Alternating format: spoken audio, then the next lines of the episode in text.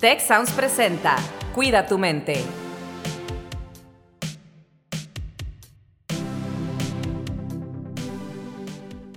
Bienvenidos, bienvenidas una vez más a un episodio de Cuida tu mente. En esta ocasión, nuestro tema es cómo superar el miedo a no ser suficiente. Y seguimos con la gira de Cuida tu mente. Hoy cerramos esta gira en el campus Guadalajara del TEC de Monterrey con un público muy entusiasta que tenemos en la audiencia. Gracias, muchas gracias por acompañarnos a toda esta audiencia tan bonita. Y cómo no, si tenemos también una representante de lujo de nuestros estudiantes del campus Guadalajara, Alessandra Gámez, quien es la secretaria de Bienestar de la Federación de Estudiantes del Tecnológico, conocida como FETEC. Alessandra, bienvenida.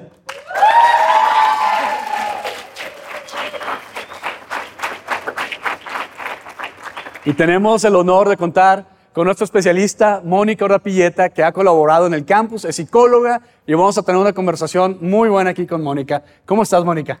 Muy contenta de estar en mi casa.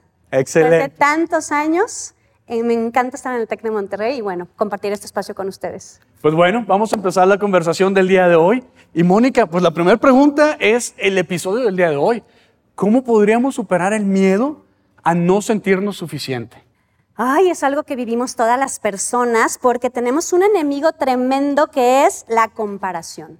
Desde chiquitos tal vez nos compararon en casa y eh, socialmente estamos viendo quién es mejor que yo, cómo quiero ser. Ahora el tema de quererme parecer a alguien, pero de ser idéntico, eh, olvidando que la realidad es que todas las personas somos seres maravillosos, tenemos un potencial increíble, tenemos talentos que a veces no conocemos y de verdad somos perfectos. Somos perfectos porque estamos llenos de imperfecciones y llenos de características que nos pueden distinguir y entonces necesitamos saber que lo que nos hace excepcionales es ser únicos.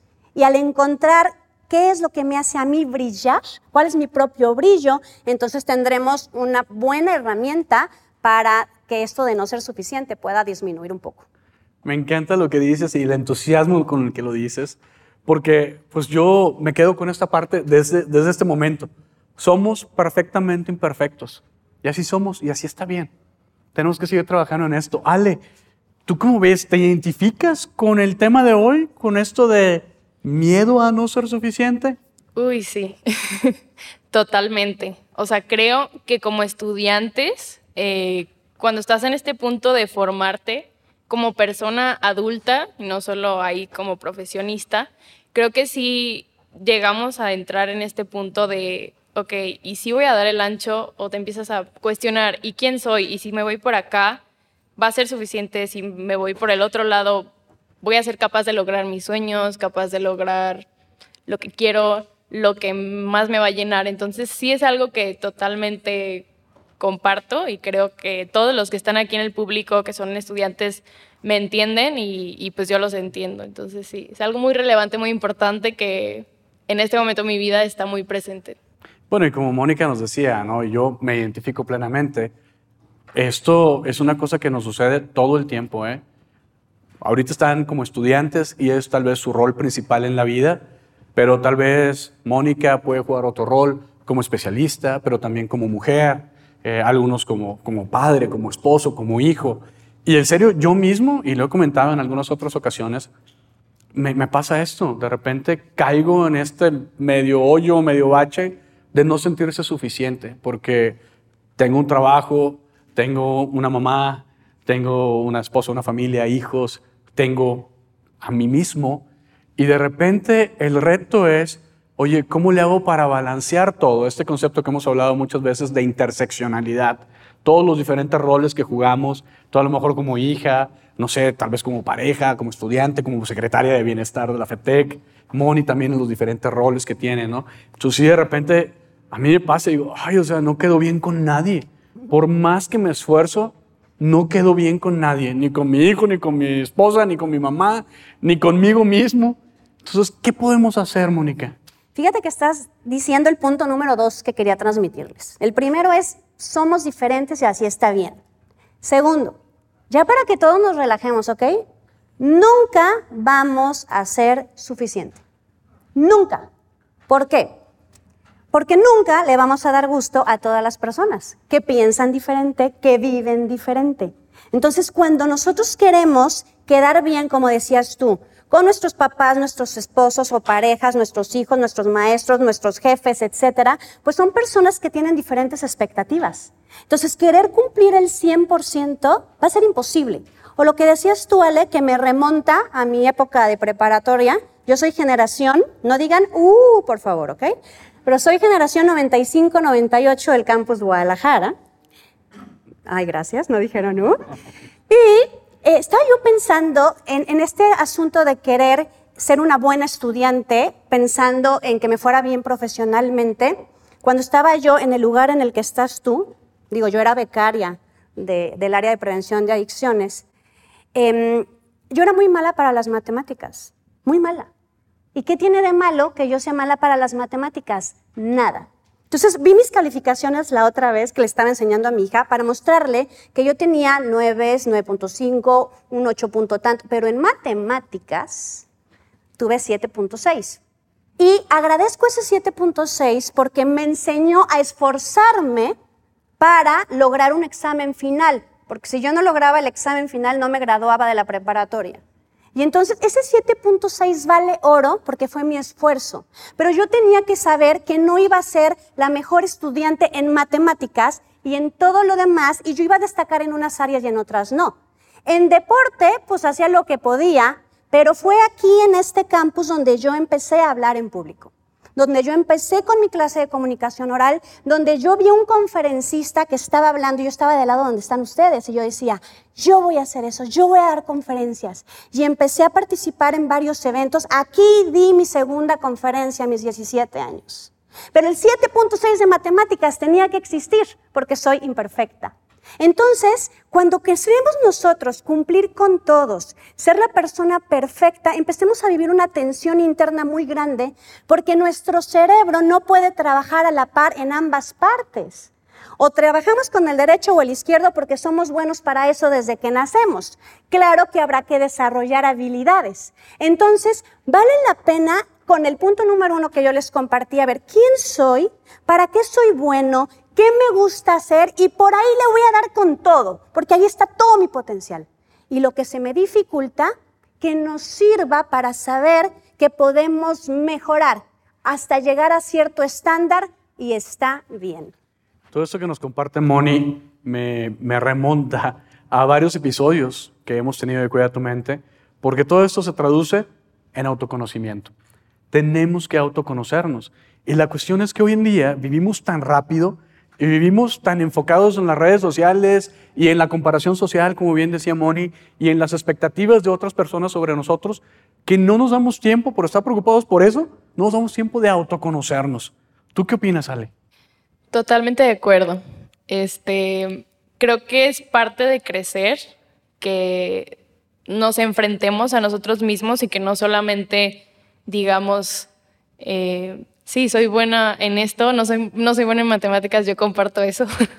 Este, como diseñadora, siempre que tengo que hacer un proyecto, las medidas son así de que en cuanto tengo que hacer cálculos, como que mi mente se bloquea y es de que, ay, yo solo quería pintarlo bonito, ¿saben? Entonces, sí, sí lo comparto, es esta parte de voy creciendo y yo misma me voy como reafirmando en que, ya ah, sabes que a lo mejor me equivoqué en esto, entonces, sí defino esto sí, esto no. O sea, es poco a poco y es algo muy cíclico y es algo muy... En lo, que tenemos que fluir y sí tenemos que aceptarlo, de decir, no voy a darle al 100% a todo. O sea, yo como alguien que está muy metida en actividades aquí en el TEC, sí lo pienso y sí digo de que, ok, en este momento que destiné para mi escuela, me voy a enfocar en la escuela y me voy a enfocar en esta clase y después me voy a enfocar en mí, después ya que llegue a mi casa me voy a enfocar en mis papás, en, en mis hermanos, en convivir con ellos, en mis relaciones. Entonces sí creo que al final es, es algo en lo que tenemos que ir trabajando poco a poco y sí, como tomar esta decisión de estar en paz y sí, conocernos, pues, entender qué sí y qué no para poder definirlo. Fíjate que en, otros episodios mencionábamos que valemos la pena como persona. tú, Ale, yo, Carlos, tú, Moni, nuestra audiencia, la gente que nos está escuchando, valemos la pena. Le dedicamos tanto tiempo a otras cosas que no valen la pena y de repente no nos dedicamos tiempo a nosotros y nosotras como personas valemos la pena. Tenemos que considerar eso. Moni, ¿cómo le haces, eh, perdóname, Ale, ¿cómo le haces con esta parte que Mónica nos comentaba de la comparación social? ¿Es algo que sí sucede, que sí lo vives? Y si sí, ¿cómo lidias con eso? Sí, creo que todos, todos los que estamos aquí.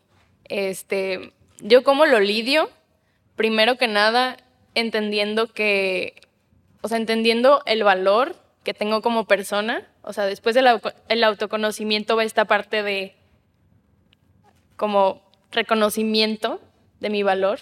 Entonces, yo misma entiendo que, ok, no voy a ser una modelo de Victoria's Secret o no voy a ser eh, la más inteligente, no, es, no voy a ser Einstein, pero sí esta parte de decir, bueno, Alessandra que tiene tengo esta capacidad de ser inquieta, de ser creativa, de generar ideas, de que me interesen las personas y de querer conectar con ellas. Entonces siempre como reconocer quién eres le da mucho valor porque es algo que solamente tú puedes hacer a tu manera. Entonces después de reconocer y conocerte, yo creo que lo lidio, esa, esa cuestión de compararme con entender que esas cosas que yo puedo dar son muy valiosas y por eso me merezco cierto respeto y me merezco cierto, de mi parte primero. Mm. ¿cómo te suena esto? Eh, bueno, finalmente es lo que es complementar desde, desde tu visión, ¿no? Lo que estaba diciendo yo desde la teoría psicológica. Tienes toda la razón en decir, este es mi propio valor. Eso le digo a mis pacientes. Yo trabajo, mi especialidad mayor son trastornos de la conducta alimentaria entonces es un tema de estarse comparando, ¿no? Este, de estar viendo este, como quién quiero ser yo. Entonces lo que le digo a mis pacientes es, necesitamos descubrir tu brillo, porque todo mundo tiene un brillo. Todos los seres humanos somos como los diamantes. Los diamantes son una piedra ahí de carbón toda fea y furris, ¿no? Y entonces para que logremos sacar ese diamante se tienen que tallar las dos piedras para que el carbón, bueno, eso se los digo muy fácilmente, ¿no? Pero para que de ese carbón surjan unas piedras preciosas. Entonces, todos los seres humanos tenemos un brillo hermoso que vamos a descubrir cuando se nos talla los problemas de la vida. No solamente va a ser que va a aparecer tu brillo es este. No, no, no es así. Con lo que vamos viviendo, con todo lo bueno, con todo lo no tan bueno, la vida nos va puliendo y nos va haciendo entender para qué soy bueno, cuáles son mis retos y entonces sé mi propio valor, como puede ser el valor de un diamante con una esmeralda, con otro tipo de piedras. No todos podemos ser igual. Entonces, cuando sabes ese brillo tuyo, viene la parte de decir, esto es lo que yo puedo dar, esto es lo que yo soy y si yo soy un diamante nunca podré ser oro o podré ser otro tipo de mineral, ¿no? Soy diamante o soy plata o soy oro, lo que sea, y todo es muy valioso. Fíjate, me acabas de recordar un Habitud, que es uno de los programas nuevos que tenemos en el TEC de Monterrey, que se lleva en, la semana TEC Mi Selfie de hoy. Para la audiencia aquí del TEC que nos está escuchando y, si no ha llevado esa semana TEC, Mi Selfie de hoy está basada en, un programa desarrollado por la empresa Growing Leaders del doctor Tim Elmore y tiene un Habitud, que es una imagen que precisamente se llama el Buda de Oro. Y el Buda de Oro habla exactamente de esto que nos está hablando Moni, ¿no? De encontrar ese brillo adentro de nosotras mismas como personas. Ale, tú en tu rol de secretaria de bienestar de la FETEC, primero me gustaría preguntarte, ¿cómo, cómo te involucraste en esto? ¿Por qué llegaste ahí? Y pues la responsabilidad que sientes de estar ahí con toda esta situación que estamos viviendo y este tema que estamos viendo que es muy relevante, ¿cómo podemos apoyarnos como comunidad a que pues no estemos comparándonos todo el tiempo? Debe haber algún lado bueno, ahorita platicamos de eso, Moni, de la comparación tal vez que puede tener un lado bueno, este, pero ¿cómo te sientes al respecto de esto, eh, Ale? Eh, mira, pues primero, eh, para contarles un poquito de cómo es que llegué aquí, pues yo soy becada liderazgo en el campus Guadalajara. Este, pues entré al TEC en el 2019, Eh, me tocó pues mi primer semestre en, en, presencial y luego a partir de mi segundo semestre fue, llegué en febrero, todo bien, volví a saludar a mis amigos de primer semestre y todo y luego fue de que, ah, ¿saben qué? Pues cada quien se va a su casa. Y mm, pues me tocó pandemia. Yo en la pandemia me salí del TEC un año. Eh, por cuestiones personales, mi familia dijo de que, ¿sabes qué? Ale, creo que no se va a poder, nos vamos a tomar una pausa, en general el mundo está en pausa, entonces me tomé una pausa y yo en la pandemia me di cuenta de que necesitaba trabajar muchas cosas internas. Este, entonces, yo siempre que platico con la gente sobre cómo se generó esta pasión mía por el bienestar, por el desarrollo personal, por el coaching, la psicología, les cuento que para mí la pandemia fue algo súper determinante en que yo me empezara a ser responsable de cosas internas mías. Eh, me refiero, por ejemplo, a actitudes, a inseguridades, eh, situaciones personales, relaciones. Entonces la pandemia fue un punto muy clave en el que yo empecé a, literal, a darme cuenta de que toda esta presión que como piedra, diamante, oro, lo que sea, yo estaba teniendo en mi alrededor y dije, ¿sabes qué? No voy a pelear con estas cosas internas mías, me voy a animar a en este año trabajar, a darle y a estar así de que chocándome y me enfrenté en muchas cosas. Yo soy una persona muy transparente y quienes me conocen saben que luego luego empiezo a platicarles de que cosas mías personales que que siento que trascienden en quién soy hoy. Y pues la pandemia fue algo muy muy significativo para que yo dijera, ¿sabes qué? Yo quiero tomar un rol en el TEC como becada de liderazgo, que tengo que hacer un proyecto, que tiene que ser de impacto estudiantil, de vivencia. Todo esto que yo he aprendido en un año, quiero compartirlo y, que no se comparta como de que, ay, yo sé más que tú, para nada. Entendiendo que cada quien tiene sus situaciones eh, específicas, solo ser una persona que pueda decir, oye, yo soy como tú, te quiero dar un abrazo porque sé que no, o sea, que tú también te sientes como yo y no quiero que te sientas solo, como yo me he llegado a sentir sola, ¿saben?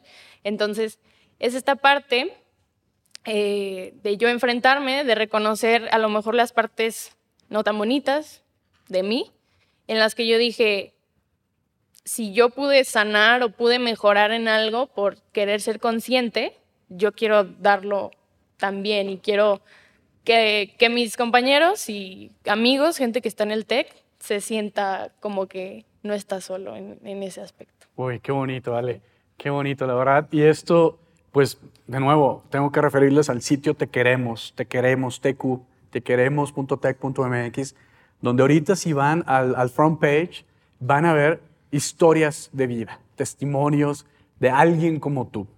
Ahí tenemos eh, videos de una actividad que acabamos de realizar en el marco de, septiembre, eh, que es el mes de la prevención del suicidio, y ahora entrando ya en octubre o ya estando en octubre del mes de la salud mental, hicimos esta actividad que se llama Te quiero escuchar y está relacionada con esto que acabas de mencionar.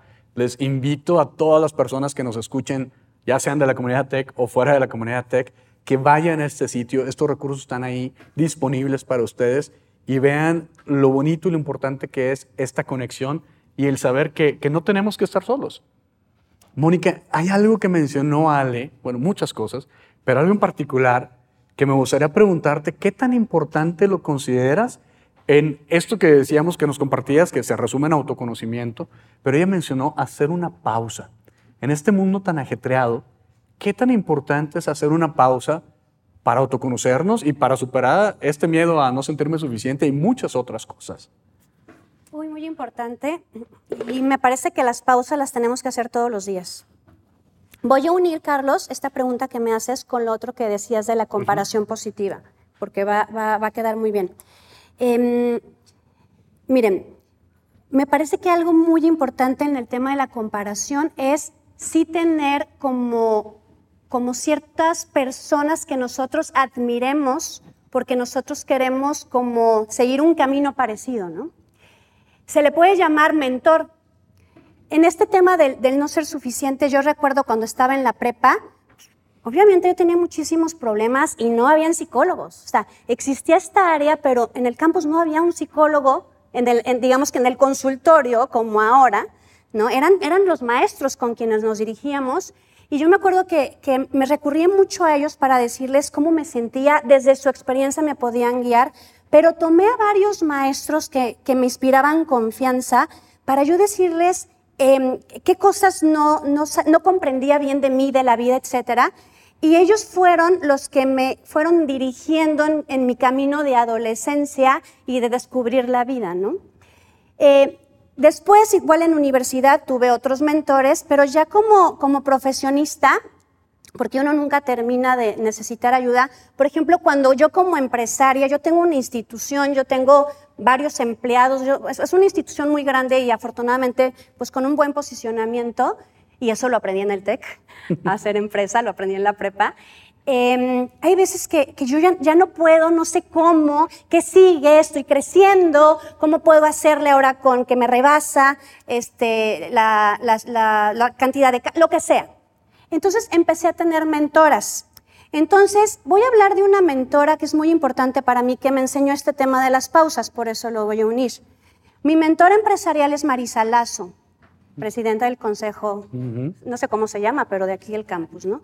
Entonces yo la busqué hace 12 años porque yo decía, yo la tengo que conocer porque necesito que me ayude en un evento que voy a organizar en el TEC de Monterrey. Y así tal cual agarramos el teléfono, me dio una cita, fui a su empresa, platicamos y desde ahí cada vez que algo se me atora yo la busco. Pero hay un consejo que siempre me da y es medita. Moni, ¿Ya meditaste? Cuando ando yo toda así como desorganizada y con tantas confusiones. ¿Ya meditaste? Y yo al principio, ¿cómo? ¿No?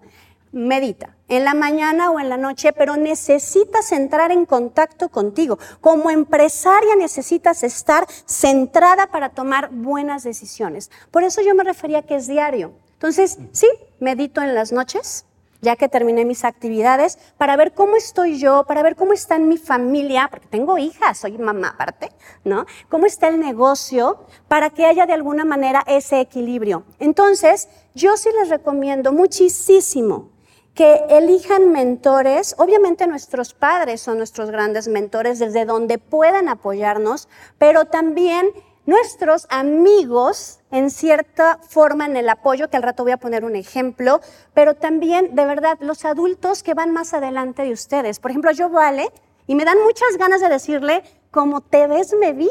Yo estuve ahí exactamente haciendo lo que ella hacía y tenía un sueño y aquí estoy, o sea, lo logré, pero no lo logré sola. Lo logré con el apoyo de muchas personas. Entonces, muy importante que en esa pausa entremos en contacto con nosotros, pero también que en esa pausa escuchemos las voces de personas que admiramos, que se vuelven una figura de decir, y yo quiero llegar ahí, ¿y cómo le voy a hacer? No por arte de magia, sino con trabajo, con mucho trabajo y esfuerzo. Gracias, Moni. Pues estamos llegando ya al cierre de nuestro episodio y generalmente Rosalinda, que es nuestra co-host, que ahorita no nos pudo acompañar, le mandamos un gran saludo. Rosalinda y yo terminamos el episodio ya sea diciendo o preguntándole a nuestros invitados qué se llevan. Entonces, Ale, me gustaría preguntarte, ¿qué te llevas de este episodio?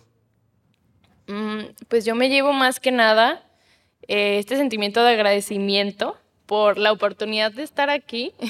este, y también me llevo eh, me llevo como esta tranquilidad personal de decir y seguir reafirmando, no soy la única que se siente así.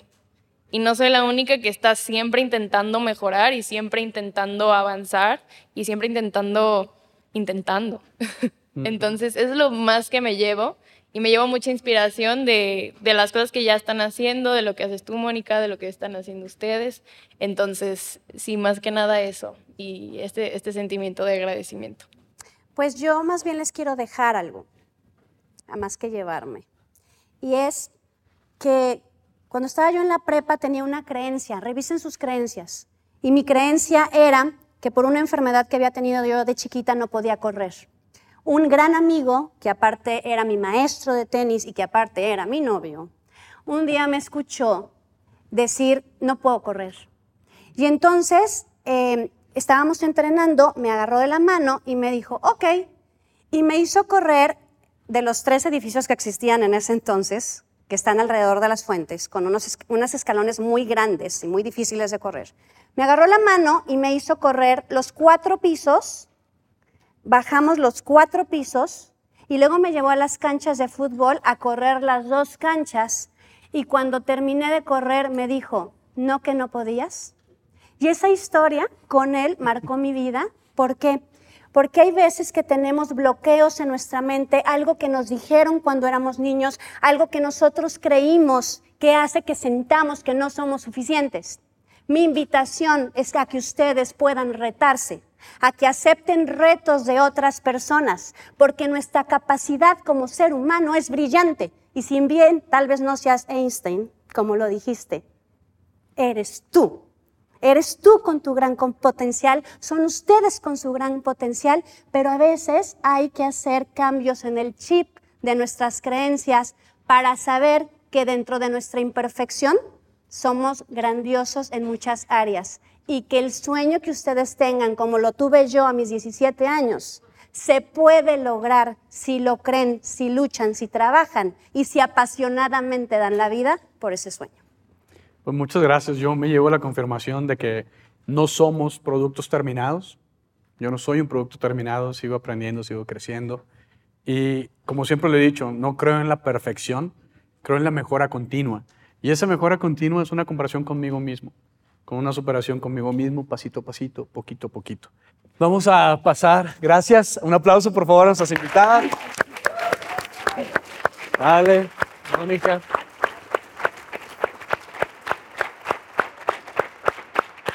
Por acá tenemos a los costados, a Diego y a Víctor, que nos van a ayudar a la siguiente etapa es preguntas de ustedes como público, así en vivo, ya sea para Ale, para Moni, para mí, y pues yo voy a ir complementando si, si hay alguna cosa que pueda complementar, eh, pero por favor siéntense en la libertad de preguntar.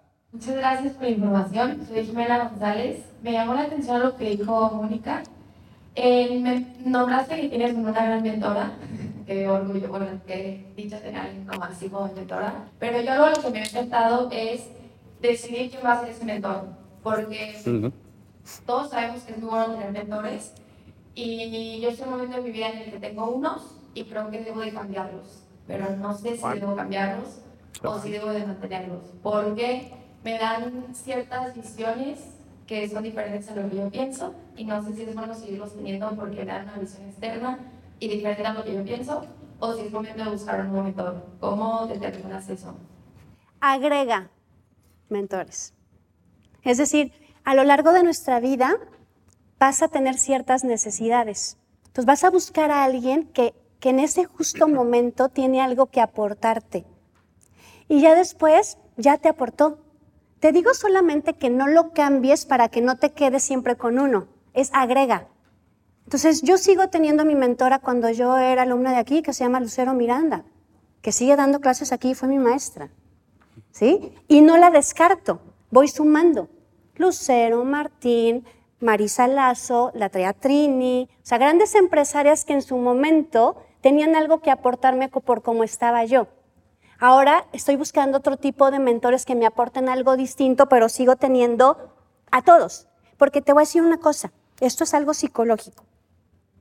Nosotros vamos en, nuestra vida y como les decía, pues tenemos grandes capacidades, pero a veces nos sentimos muy frágiles cuando creemos que yo puedo todo y no necesito a los demás. Cuando yo voy a dar una conferencia, cuando tengo un paciente que se está queriendo quitar la vida, cuando voy a hacer un proyecto, siempre pienso que atrás de mí están mis papás, que atrás de mí están mis familiares que me han dado mucha fuerza y que atrás de mí están todos mis mentores. ¿Sabes la cantidad de fuerza que siento? Inmensa. Porque, ¿qué me diría Marisa? ¿Qué me diría la Tatrini? ¿Qué me diría mi papá? ¿Qué me diría Lucero? ¿Qué me diría cada uno? Y entonces con el qué me dirían, ¡fum! Es una fuerza impresionante. Cuando creo que yo puedo todo, el cuerpo es más frágil y caemos más fácil. Entonces agrega, suma, no quites. a ti. Yo no se podría decir que estoy de acuerdo con eso porque a lo largo de la vida tienes diferentes prioridades y las personas no saben de todo todas. Igual aquí, las personas que tienen, están en el Molotec 21 tienen un mentor, una mentora. Esa persona es como un generalista en recursos humanos, ¿no? No lo sabe todo, pero sabe un poquito, o sea, no sabe todo de todo, pero sabe un poquito de muchas cosas y te puede dirigir a diferentes recursos. Tus mentores, tus asesores son un poco así. A lo mejor eh, Mónica seguramente va con un mentor, mentora para temas relacionados a negocio, pero a lo mejor para cosas personales o de, de familia va con otra mentora, porque pues esta a lo mejor no es la mejor en esto, pero sí es en eso. Entonces, pues suma, agrega, construye y sobre todo yo creo, escucha mucho y que vaya de acuerdo contigo, con tus valores. ¿Sí? Porque de repente también nos tocan mentores que por alguna razón en algún momento de la vida lo escuchamos, lo, lo y de repente decimos, oye, no, esto ya no va con mis valores personales, esto no, ya no va con quien yo quiero ser. Y se vale, ahí sí, cambiar o suspender o poner así un hold y a lo mejor en algún momento te sirve, ¿no? Pero siempre que te sientas bien con tus valores personales. ¿Hay otra pregunta por acá o manos levantadas acá? Hola, yo soy Jennifer. No recuerdo tu nombre, pero así comentaste casi. Moni. comentaste en una parte que a veces pensabas que tenías que cambiar el chip de, bueno, de cómo piensas. ¿Cómo sabes cuándo es momento de cambiar esas ideas? Cuando hay ya algo que estás haciendo que no te está funcionando, cuando hay algo que te está deteniendo, cuando hay algo que te está hundiendo. Y fíjense, si lo vemos como muy concreto, si ustedes están eh, emocionalmente con ciertos síntomas, o sea, depresión, con ansiedad, con alguna adicción, un trastorno de alimentación, desde la visión de mi institución, siempre decimos que un síntoma es la señal de que hay algo que no anda bien. Y en los 20 años que yo llevo trabajando con adolescentes, nos damos cuenta que eso que no anda bien es algo que no has resuelto, pero también hay algo que te causa una, una discrepancia o una incongruencia entre, entre las capacidades de tu persona y lo que estás haciendo. ¿Sí? Entonces, en el caso de lo que yo les compartí, el decir yo no puedo correr, yo no puedo correr porque a mí me dio una enfermedad hace 20 años, bueno, no porque todavía no, hace 17 años y por eso yo no puedo correr, era algo que él veía que a mí me estaba impidiendo el hacer otras cosas.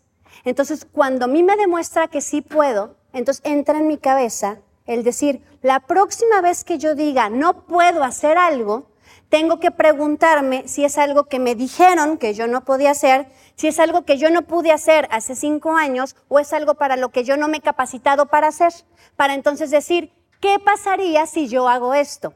Entonces la pregunta no es, yo así soy, así nací y así me moriré, como la canción, ¿no? No, o sea, no, no soy así porque no soy un producto terminado, como decía Carlos. Siempre estamos en un proceso de mejora.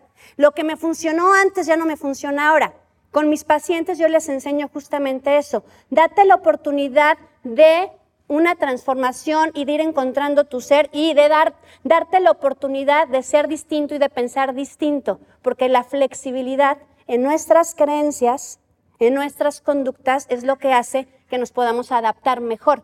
Entonces, en resumen, cuando algo no te funcione, cuando algo te esté atorando, cuando algo te esté enfermando, cuando algo te esté paralizando, cuestiónate. ¿Habría una manera diferente de hacer las cosas? ¿Habría una manera diferente de pensar?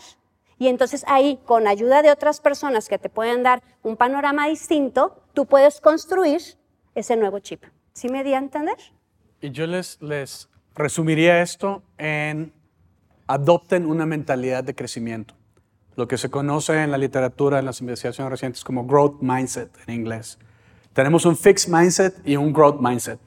¿sí? Angela Duckworth es una investigadora que ha hablado de este tema desde hace varios años y tiene un libro muy bueno que la recomiendo, se llama Grit, G-R-I-T, Grit, que es como que agárrate de determinación. Sí, pero hay muchas conferencias, hay artículos. Vean el sitio que queremos, en los recursos que tenemos, en las diferentes dimensiones. Tenemos un montón de TED Talks, artículos, recomendaciones de libros. Hemos hablado de esto en los podcasts, entonces si van a Cuida tu Mente y ven los diferentes episodios, ahí van a encontrar información al respecto. Y la mentalidad de crecimiento, que es? Básicamente, yo tengo un niño de tres años. Tengo una niña que va a cumplir, con favor Dios, seis en noviembre. Entonces, obviamente, la niña grande, pues ya se siente, wow, todopoderosa, ya está grande y ya lo sabe hacer casi todo, ¿no? Y el niño le dice, ay, es que Matías no sabe hacer tal cosa. Y le digo yo, todavía. Tiene razón, Matías no puede o no sabe hacer muchas cosas todavía, pero va a poder. Y algo tan simple como eso es adoptar ya una mentalidad de crecimiento, porque si no, se te queda un fixed mindset de que, ah, no, Ale no puede. Y Ale va a crecer toda su vida creyendo que no puede correr, como nos decía Moni. Entonces, cuestionémonos y adoptemos un growth mindset, una mentalidad de crecimiento. Es cierto, hay cosas que no podemos hacer en este momento todavía. Todavía. Ah, buenas tardes, soy Marian González. Este, yo voy a preguntarles cómo puedo adaptar como esta charla para mi hermanito de 14 años que anda en plena pubertad y en andar cerrada, pues, para comentárselo por si necesita, si puedo. No sé si quieren comentar algo ustedes. Yo te puedo decir que arrastrará mucho el ejemplo, pero acá Ale, Moni, no sé si quieren comentar algo. Creo que cuando se trata de compartirle a alguien más, a alguien que es menor o a alguien que es tu familia, sobre algún tema que tú sabes que lo necesita y que es de que es que esto yo me doy cuenta que te puede servir mucho. Algo que yo he adaptado y que me, me deja mucho en paz es tratar de ponerme en sus zapatos. Es decir, ¿qué necesita mi hermanito que le digan y de qué forma necesita que se lo digan? ¿Sabes? Porque todos tenemos, no sé si han escuchado de los lenguajes del amor o Ah. en general eso. A veces se nos olvida que las personas que amamos tienen una forma específica en la que ellos reciben el amor o el aprecio o el cariño. Y me imagino, Marian, que te puede pasar que no se le dices algo a tu hermano y es de que, ay, cállate, déjame en paz, ay, qué enfadosa, no sé qué. Porque yo tengo una hermana también y me ha pasado que cuando yo sé que ella está en un momento de crisis o que yo la veo que no está al 100 y yo la quiero animar o le quiero compartir algo, es como, ay, Ali, déjame en paz, no sé qué. Pero me pongo en sus zapatos y digo, ¿cómo mi hermana va a recibir esto que le quiero decir? ¿De qué forma se lo digo? ¿Sabes? Como entendiendo eso primero y obviamente desde una actitud de como mucho aprecio y de mucha vulnerabilidad. Porque cuando nos abrimos nosotros a decirle a la otra persona, te quiero decir esto porque te amo y porque me interesa que estés bien y porque yo me doy cuenta de esto y yo como tu hermana yo me siento así como que te, ¿sabes? O sea, si tú eres vulnerable y le dices lo que tú estás sintiendo por él y lo aprecias y le demuestras como lo mucho que lo quieres, es más fácil que las personas como que bajen las defensas y sea de que, ah, ok, ¿sabes? Entonces, Eh, eh, es mi muy recomendación. diferente. Yo me, me reí ahorita porque justo con Víctor hablaba de esto de los lenguajes del amor. Muy, muy padre eso que nos compartes, Ale.